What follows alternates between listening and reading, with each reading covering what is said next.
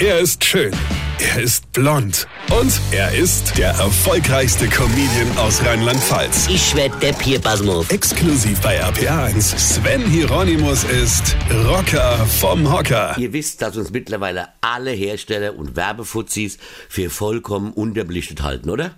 Gut, manchen unserer Landsleute sicher auch zu Recht, ja, aber es gibt doch Sachen, die müssten doch selbst dem Dümmsten von selbst kommen und auffallen. Also, ein Hörerinchen war in einem Schnellrestaurant. Sie bekommt ihren Burger und dann steht auf der Pappschachtel, wo der Burger drin ist, pass auf, Verzehrempfehlung, vor dem Essen Schachtel öffnen.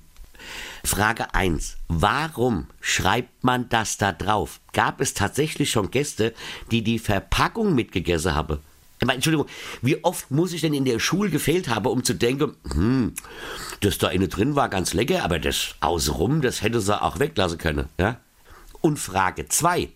Warum steht da Verzehrempfehlung?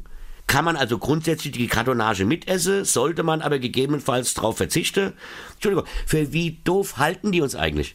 Ich war jetzt gestern da und habe mir nur so Verpackung bestellt, ja, weil die schmeckt mir mittlerweile besser als der Inhalt. Und ist vor allem auch viel gesünder.